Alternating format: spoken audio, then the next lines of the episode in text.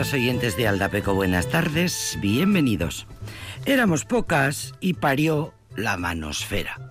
Si no habíais oído hablar nunca de esta palabra, de, esta, de este término, ya no podréis decir lo mismo porque ya lo acabáis de escuchar. La manosfera. Se llama así la comunidad online de hombres contra el feminismo. La advertencia nos la hace el Centro Reina Sofía sobre Adolescencia y Juventud de la FAZ, que es la federación que estudia e investiga para prevenir la drogadicción y en general se encarga del bienestar de las personas jóvenes. Este organismo, después de una ardua investigación, ha elaborado un mapa en el que identificar el conjunto de subculturas que se mueven en Internet y que propagan un discurso contra las mujeres, un discurso misógino, machista, que presenta a los hombres como víctimas. Grupos, son grupos, subgrupos, que se mueven en foros, Forocoches es uno de ellos, claro, foros que enarbolan discursos masculinistas que presentan al feminismo como un ataque a los hombres. Según el estudio, han surgido como contragolpe al avance de los derechos de las mujeres y el colectivo LGTBIQ y se articulan en diferentes espacios online. Y forman parte esos hombres de la llamada manosfera, que parece que suena atmósfera algo de respirar, pues todo lo contrario. Procede este término del inglés men, así que deberíamos igual decir menosfera, y esfera, bueno, ya sabéis lo que quiere decir.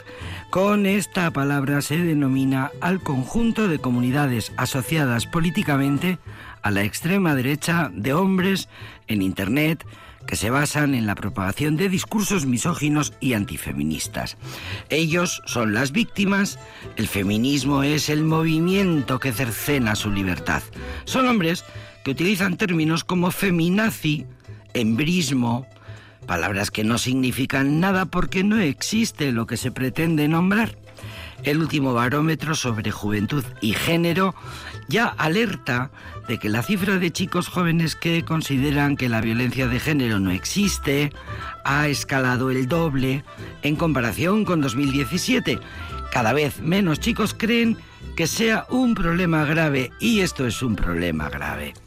El informe realizado por Elisa García Mingo y Silvia Díaz Fernández califica esta menosfera de elemento crucial en la socialización de los jóvenes en materia de género, porque son espacios digitales en los que eh, se encuentran y la gente joven que se comunica especialmente online, pues eh, encuentran allí muchas de las conceptualizaciones que se están articulando desde espacios políticos de extrema derecha antifeministas. Estas autoras destacan la utilización de frases como la violencia no tiene género, es un invento ideológico. Estas autoras observan un auge negacionista del machismo que ha empezado a penetrar en la esfera pública española, a medida que Vox ha ido ganando en apoyo electoral.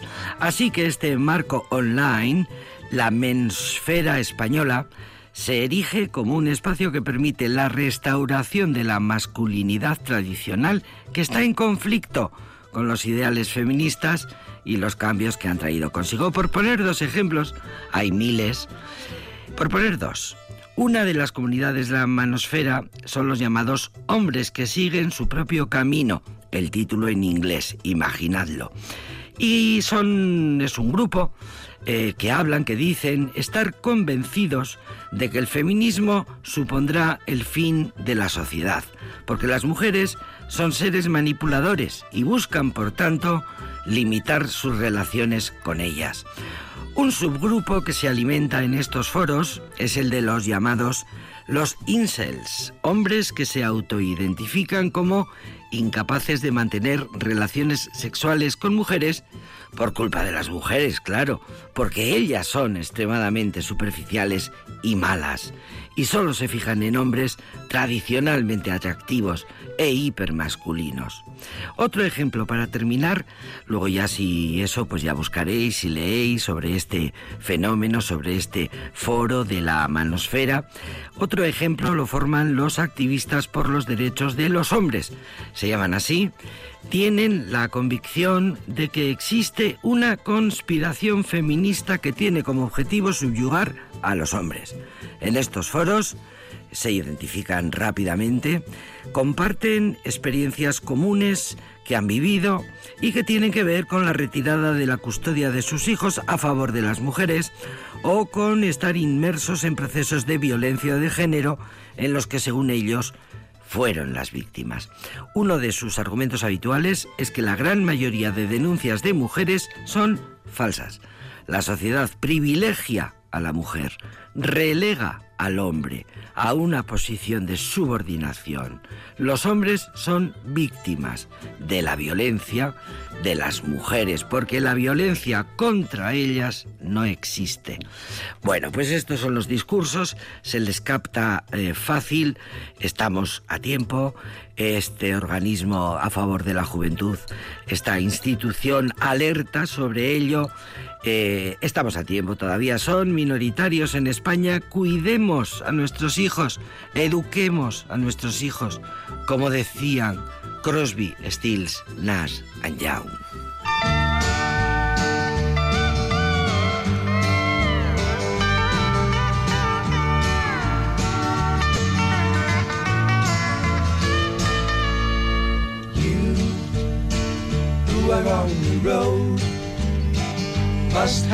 Code that you can live by and so become yourself because the past is just a goodbye.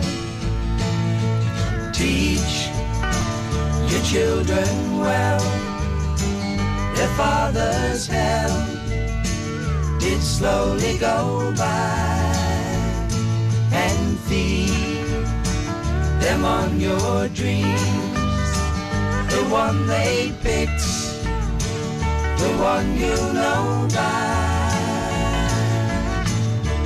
Don't you ever ask them why. If they told you, you would cry. So just look at them and sigh.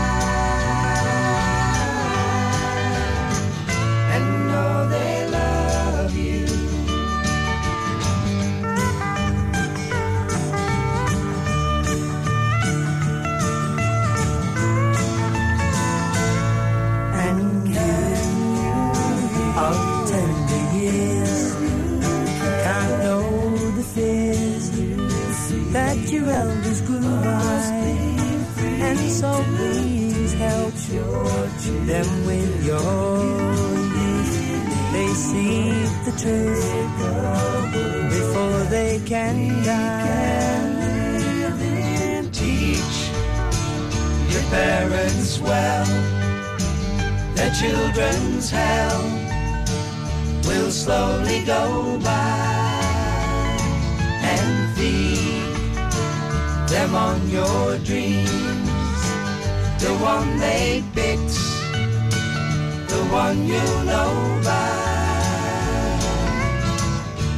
Don't you ever ask them why.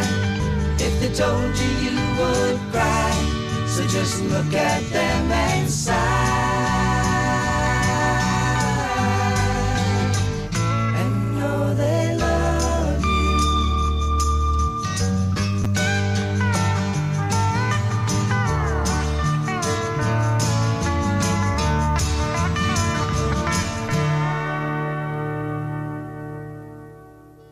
Historia viva de la música del rock, del folk rock, el supergrupo conocido por sus complicadísimas, en aquellos tiempos muy novedosas, muy virtuosas armonías vocales, Crosby, Stills, Nash and Young, firmes partidarios de educar a tus hijos. Si los tienes, los educas, eh, que no es obligatorio, pero si los tienes has de eh, meterle tiempo, has de dedicarte a su educación.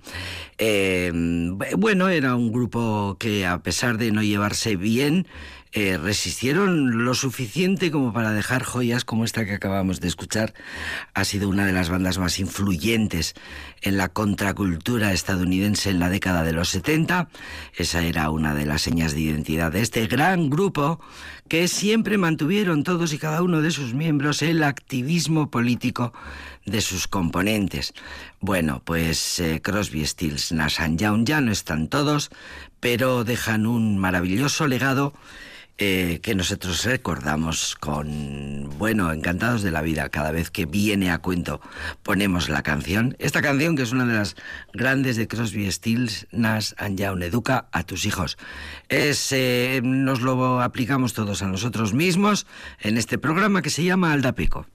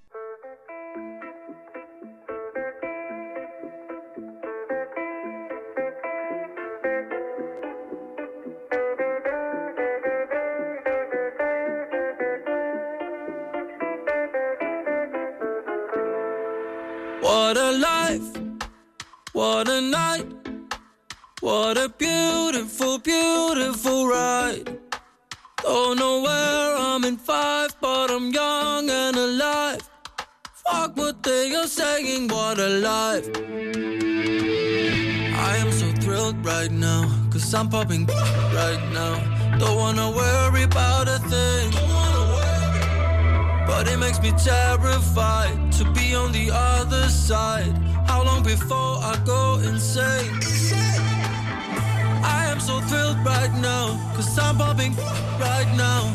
Don't wanna worry about a thing. But it makes me terrified to be on the other side. How long before I go insane? What a life, what a night, what a beautiful, beautiful ride.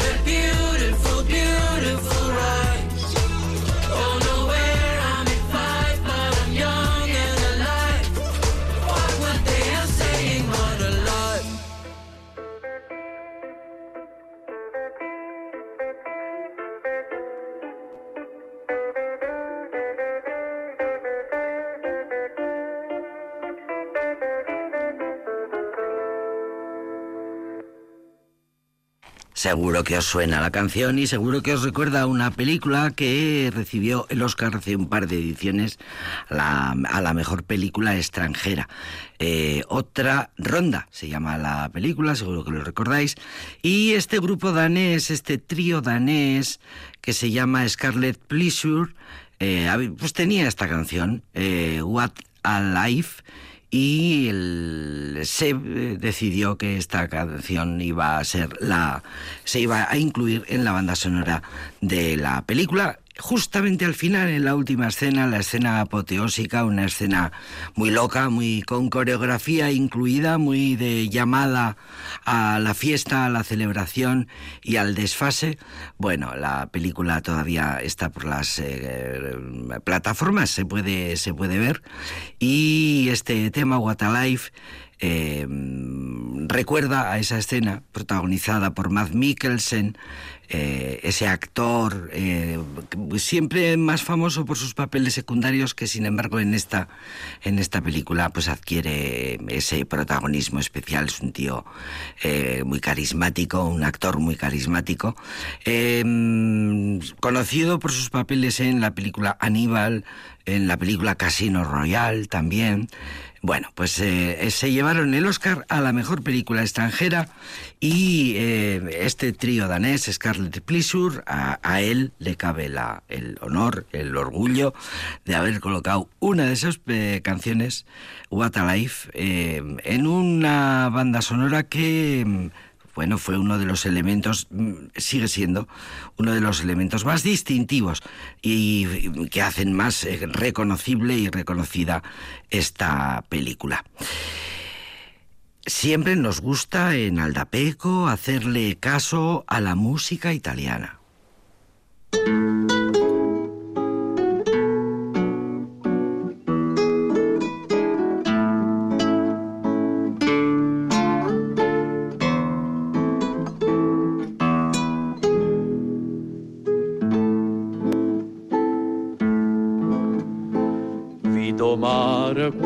è bella, ispira tanto sentimento, come tu a chi tiene a mente, cascita tu fai sonnare, guarda qua questo giardino, sienta si esti giurarancio, profumo così fino dinto cuore se ne va. E tu dici parta Dio, t'allontana da sto cuore, dalla terra dell'amore, tieno cuore nuovo tornar ma non me la sa non darmi stu dormiente torna a fammi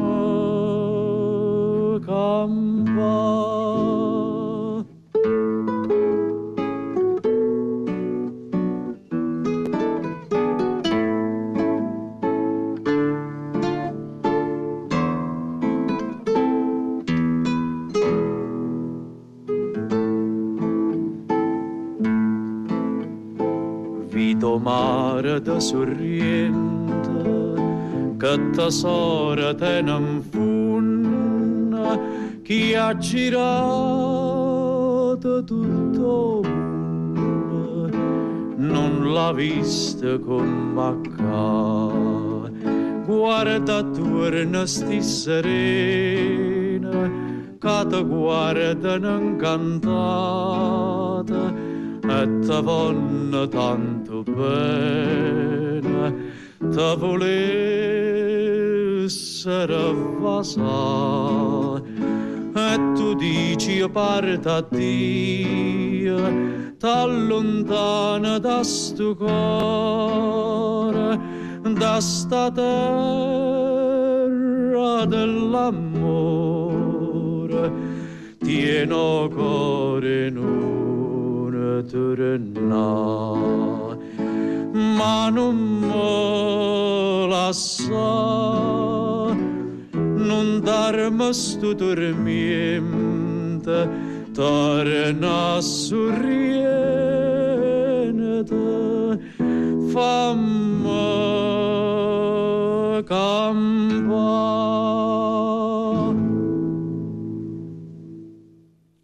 Es Roberto Murolo y es considerada la voz de la canción napolitana. Murolo, el cantante por antonomasia de la música napolitana, a quien nos sonaba un poco a El Padrino. Es verdad, es una la, enorme influencia cultural que ha tenido esa, que tiene la saga de del Padrino es innegable hasta el punto que canción napolitana no suena inmediatamente a, a la película.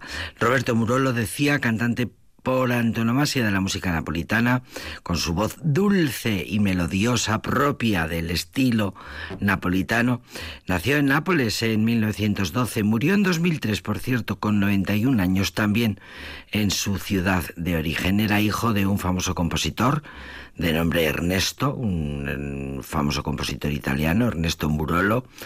Eh, cantaba desde muy joven Roberto inmediatamente se descubrió como uno de los más importantes valores musicales italianos en aquellos años 40. Eh, recorría Europa con su cuarteto, Mida, y en 1946, concluida ya la Segunda Guerra Mundial, se dedicó a cantar en solitario. Su éxito fue enorme, fue inmediato, dio miles de conciertos, eh, grabó cientos de discos, eh, era su presencia reclamada continuamente en la radio, cuando en la radio se hacían programas en directo, recordad, y más tarde en televisión, no faltaba su presencia en la televisión italiana. También hizo incursiones en el cine y sus canciones hoy pues eh, nos son devueltas como las olas del mar, nos son devueltas precisamente por el cine. Así que eh, el cine una vez más nos da la oportunidad de conocer este tipo de, bueno, este, estas canciones, a estos autores, a estos artistas, Roberto Lo mismo te digo, que te digo lo mismo, gracias al cine, recordamos, si, si es que no las conocíamos ya, canciones como esta que viene ahora, Aldilá, Luciano Tajoli, fue un exitazo.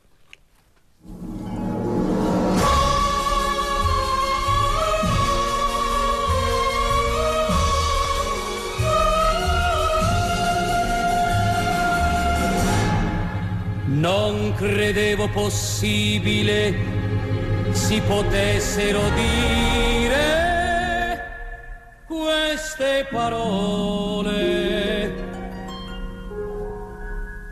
al di là del bene più prezioso ci sei tu. Al di là del sogno più ambizioso. Ci sei tu. Al di là delle cose più belle, al di là delle stelle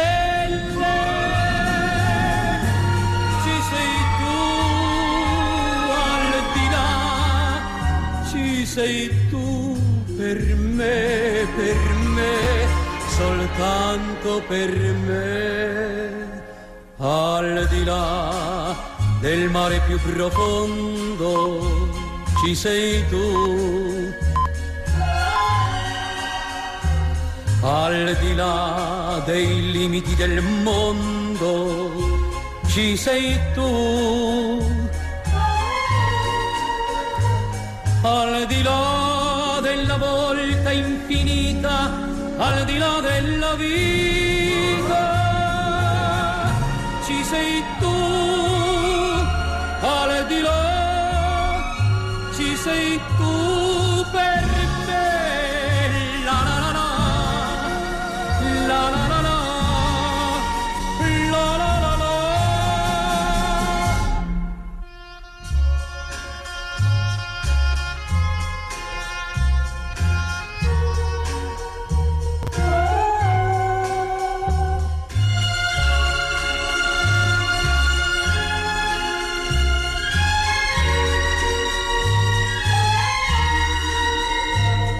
al di là della volta infinita, al di là della vita,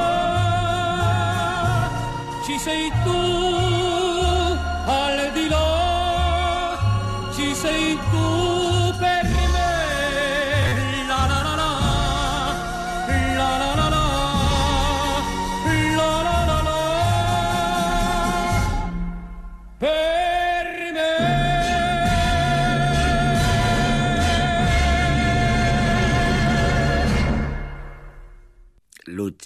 a decir Luciano Pavarotti porque muchas veces se les relaciona a ambos eh, estamos hablando de Luciano Tajoli, que es a quien acabamos de escuchar, eh, con una de aquellas canciones eh, que, se solían presentar a los grandes festivales de, música, como era el Festival de San Remo, y adquirían una fama tremenda.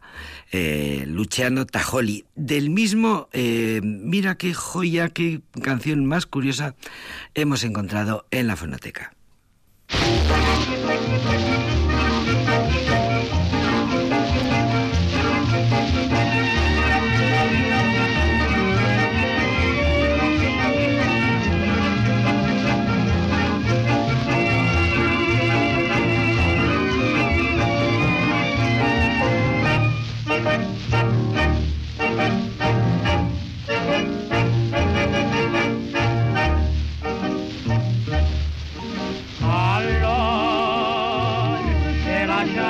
stavamo prevastilde.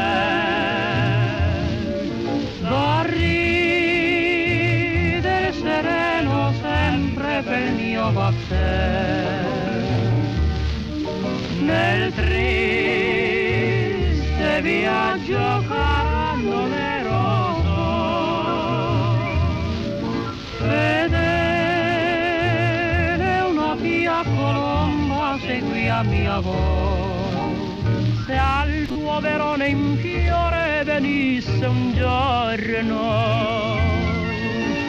Calma la tua d'amore di cortesia.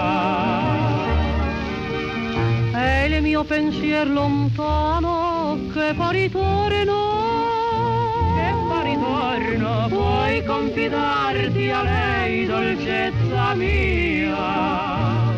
O lontano vicino sulla terra o sul mare a te devo io sempre mirare faro del mio cammino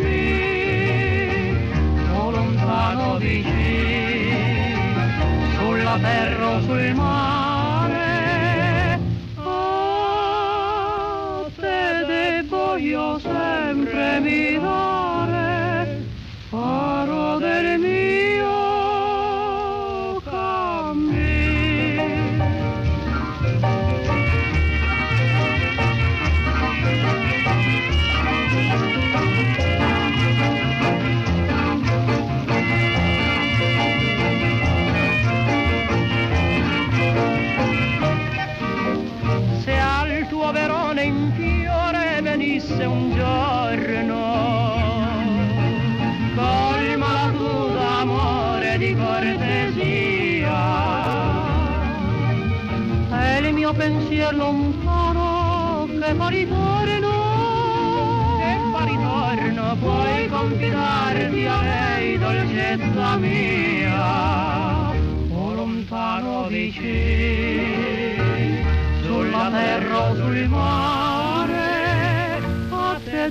io sempre mirare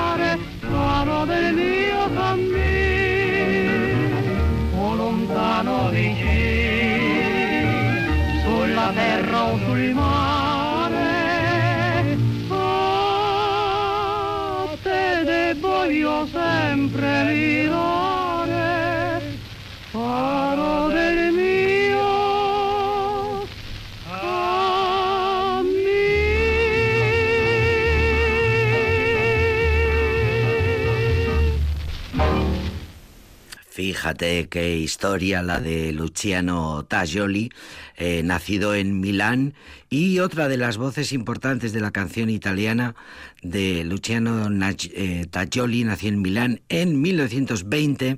Estamos hablando de que su carrera se desarrolla a partir de los 40, 50. Hablando del Festival de San Remo, que era entonces el eh, acontecimiento musical más importante, eh, no solo en Italia, porque trascendía a toda Europa, eh, resulta que este cantante que por cierto había sido, eh, había empezado a cantar como desde niño con su padre, iba por las tabernas milanesas eh, recibiendo, bueno, algunas monedas a cambio de algunos cantos. Tenía grandes tablas. Había sufrido eh, la polio, la poliomielitis y tenía problemas, lógicamente. Tenía problemas para andar, para deambular, tenía problemas para estar de pie. Eh, ya había triunfado como cantante y ya era un nombre importante cuando se, mm, se, se- desayunó con la noticia de que la RAI, la radio y televisión italiana, le negaba la presencia en el Festival de San Remo precisamente por su discapacidad. Eh, tenía problemas eh, evidentes a la hora de andar y estar de pie mucho tiempo le costaba mm, trabajo, de manera que solía pedir un banco, un banco alto, una silla alta, para poder eh, apoyarse mientras eh, hacía sus intervenciones, mientras eh, daba sus conciertos, sus interpretaciones. Y estuvo un tiempo sin poder participar en, la, en el Festival de San Remo precisamente porque la radio y televisión italiana no le parecía correcto que apareciera un cantante sentado en una silla. Eh, bueno, eran, eran, eran cosas de la época. Y eso le pasó a este gran cantante que luego ha sido reconocido siempre Hace un par de años eh, se celebró el centenario de, de su nacimiento y, en fin, con- con muchas programaciones especiales. Hoy, hoy día es un nombre muy importante, muy reconocido, Luciano Tajoli. Pues mira tú en su biografía las cosas curiosas que se pueden encontrar. Si, eh, eh, sentimos una afición en este programa por la música italiana y siempre que podemos le echamos un ojo.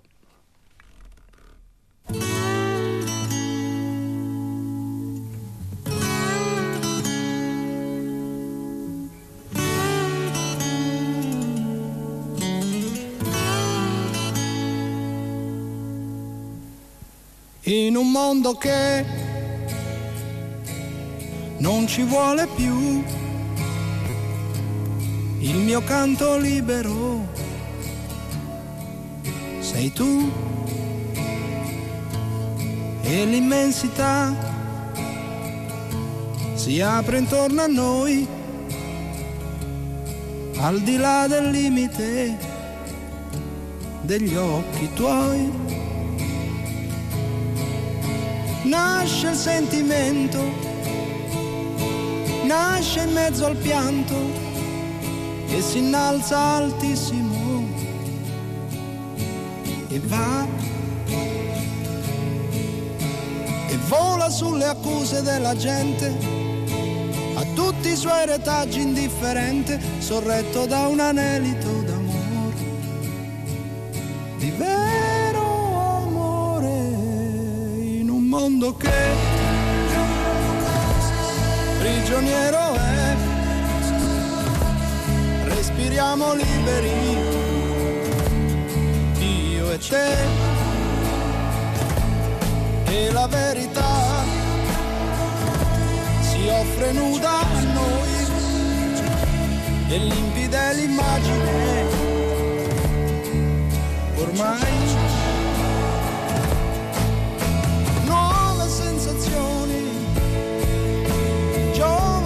emozioni si esprimono purissime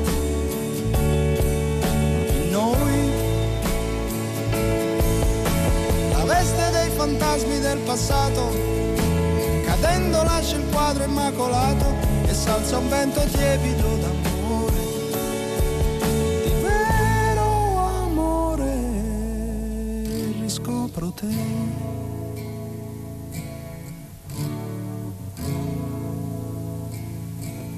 Dolce compagna che non sai dove andare ma sai che ovunque andrai. Al fianco tuo mi avrai. Se tu lo vuoi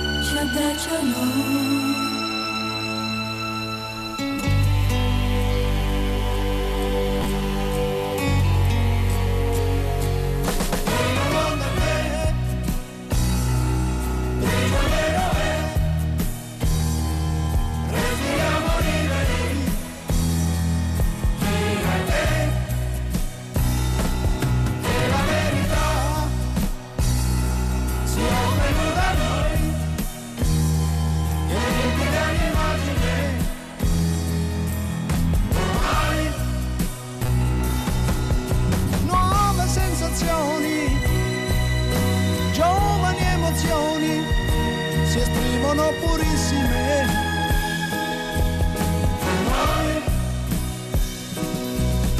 La veste dei fantasmi del passato, cadendo lascia il quadro immacolato e salza un vento tiepido d'amore, di vero amore, scopro te.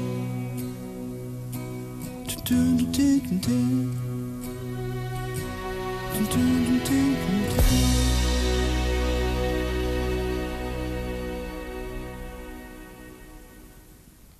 Fue el, número uno en Italia, fue un músico adelantado a su tiempo, todo el mundo de la música lo dice, hacía cosas muy innovadoras, se anticipó a grupos como Nirvana, haciendo música pop con base electrónica cuando nadie lo hacía.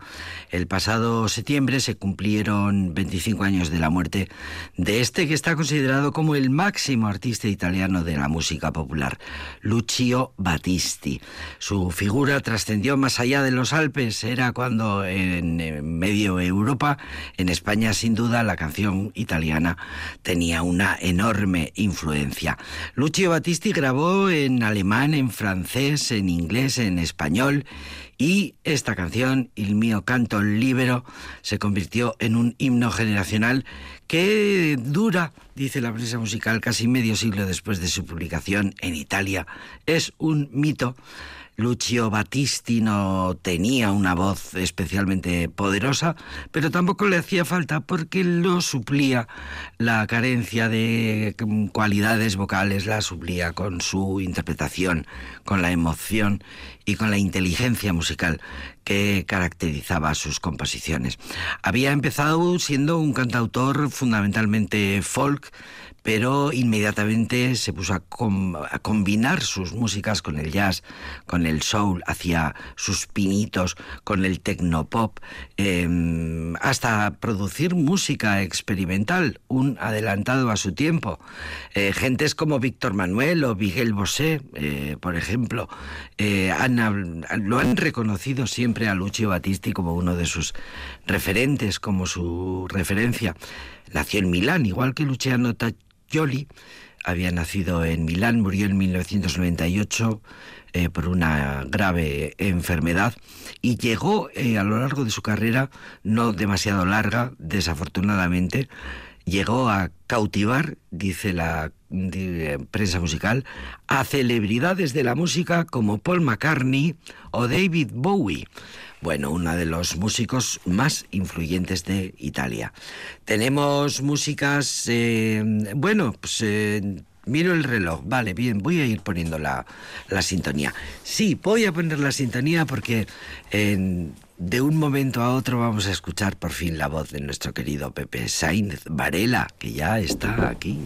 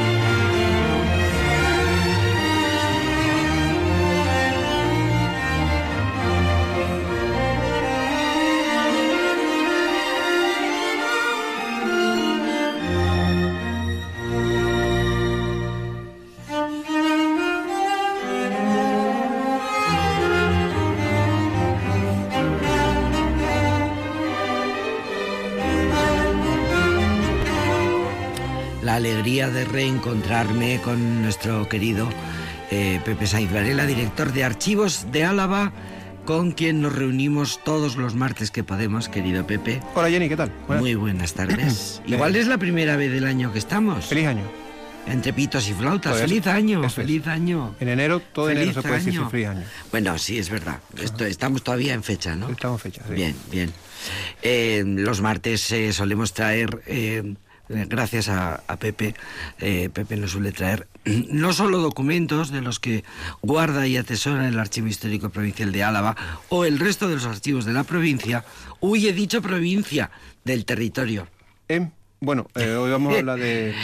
Y- aunque a veces nos trae noticias que tienen que ver con los archivos. ¿Qué nos traes hoy, Pepe? Pues mira, eh, habrás visto en los medios eh, que hace...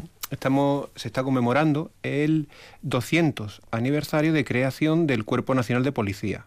Ole. Y cuando digo nacional me refiero al nacional de 200 España. aniversario de... El cuerpo el que se creó el 9 de enero de 1824, por tanto 200 años. Recuerdo que una vez nos contaste cómo se cómo nació, cómo se fundó la Guardia Civil. Sí. Pero mira, de esto no Sí. recuerdo yo haber hablado. Eh, la Guardia Civil es posterior. Bien. Pero de 200 hecho, años de hecho, tiene que, la- que lo habrás visto en los medios porque hicieron un acto oficial en la Plaza Nueva. eh, con bandera, formación en revista y todo eso. Eh, quiero decir que no es, no es, no es algo usual. eh, ¿Estás hablando de recientemente? Sí, eh, De- hace unas. ¿Dónde días. estaba yo metida? Eh, entonces, bueno, quiero decir que, que probablemente si alguien lo ha visto, pues pr- probablemente igual le haya llamado la atención, pero básicamente es algo que se ha hecho en todas las ciudades, pues conmemorando pues los 200 años de creación 200 de- años. del cuerpo, de, que es la primera policía, Policía. moderna que hay. Cuando digo moderna, quiero decir entre paréntesis, porque en los primeros años no era precisamente Ejemplo de eh, modernidad. Mm, Bueno, que se creó para, mm, o sea, que- aunque, aunque teóricamente la idea era la prevención del delito y la detención de, la, de la- todo tipo de delincuencia, etcétera, realmente la creación el 9 de enero de 1824, justo cuando acaba de terminar el trienio liberal creada por Fernando VII, el objetivo principal de la policía era eh, investigar, perseguir y detener a liberales. Es decir, era una policía política. Esa, Eh, eh, totalmente. lo que ocurre es que, bueno, en esta época, en toda Europa, mm, las policías tenían una orientación muy política. Siempre O sea, de represión, de todo lo que el- fuera. El, claro. siglo XIX en España, en España y en Europa es el siglo de, de- de lucha entre la- el, absolutismo y, el- y el liberalismo, entre el Sí, sí. antiguo y el nuevo régimen.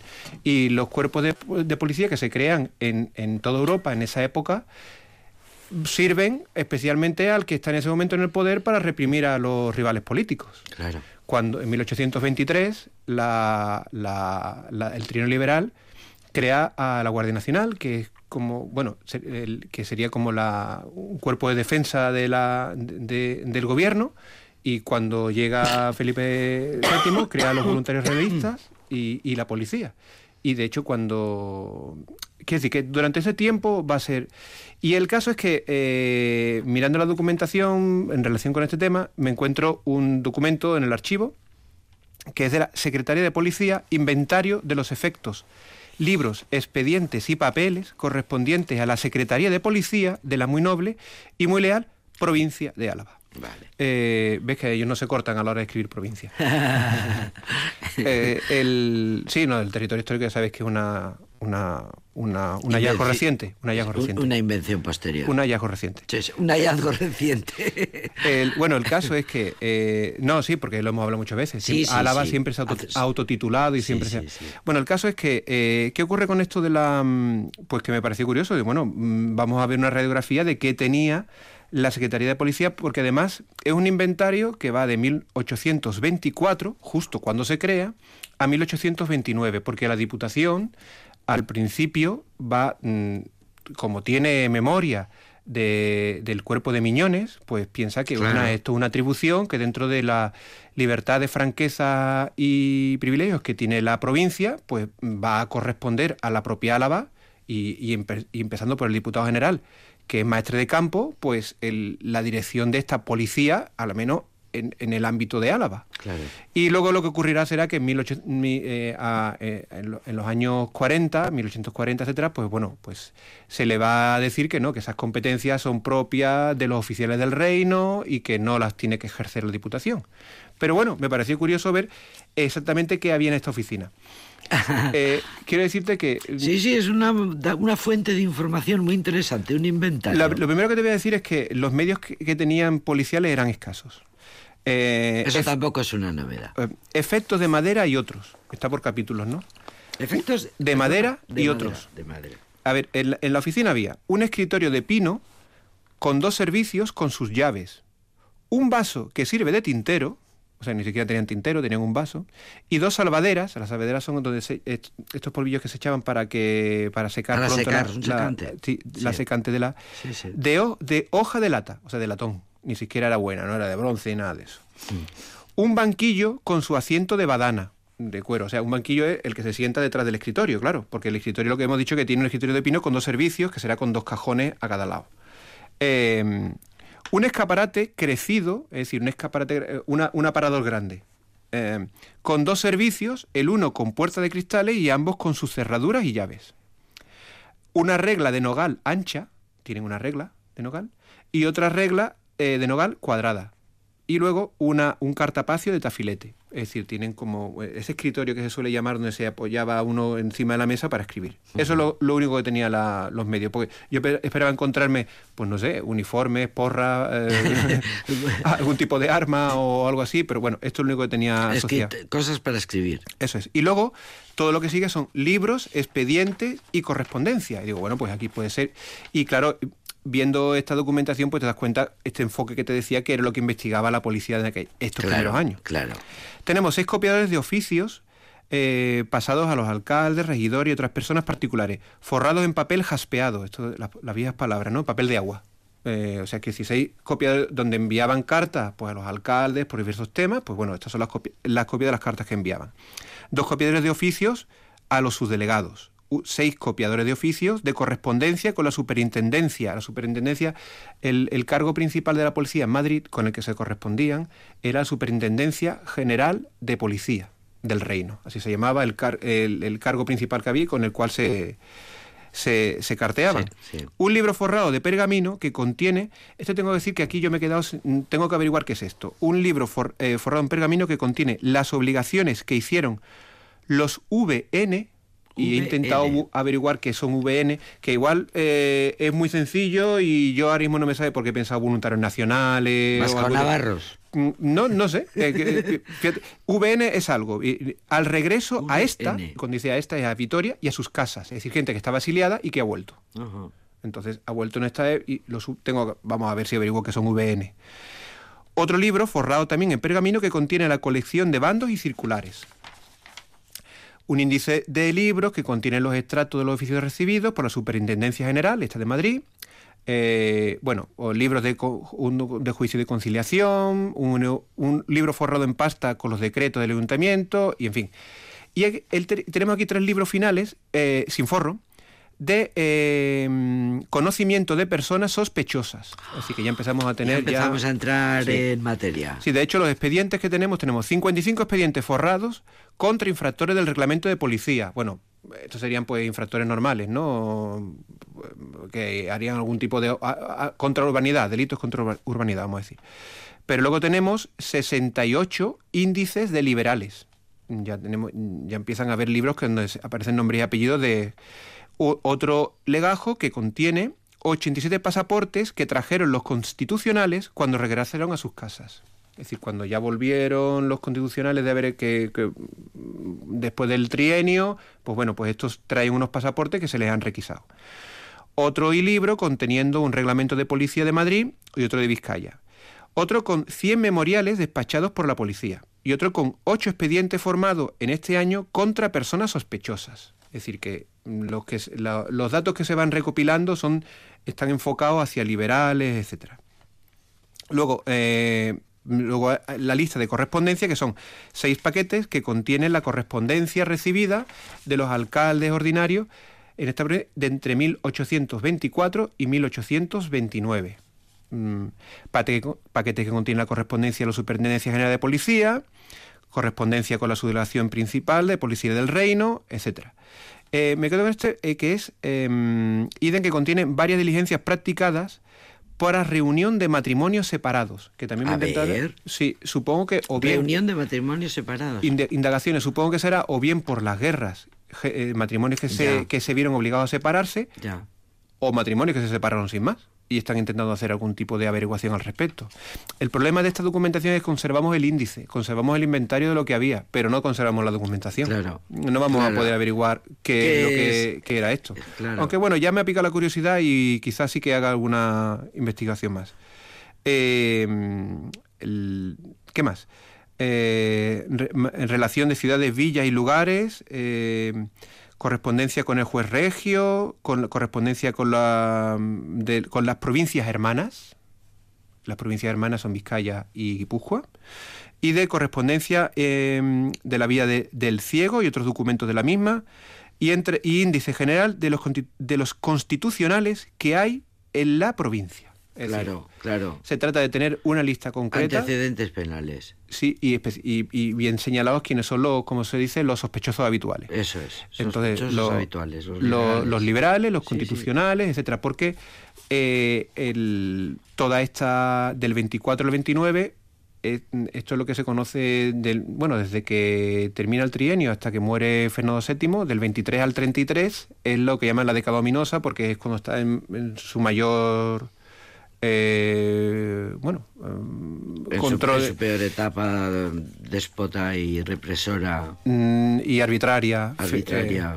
eh, eh, Fernando VII. Sí. Entonces, bueno, me ha llamado la atención, por un lado, para, para que vieran los, los escasos medios que tenía la Secretaría de Policía eh, del Reino en Álava eh, en 1800, entre 1824 y Que, que no 29. hacían más que eh, escribir eh, sí, en mandar realidad, correspondencia y, y recabar información. Yo- sobre sospechosos. Yo le llamo, más que una secretaría, de- una policía, sería más bien como un, centro de investigación de, de, Sí, un, de- CNI o algo así, ¿no? de enemigos políticos. sí. 200 años de la fundación de la De la- Policía de la Policía. Nacional.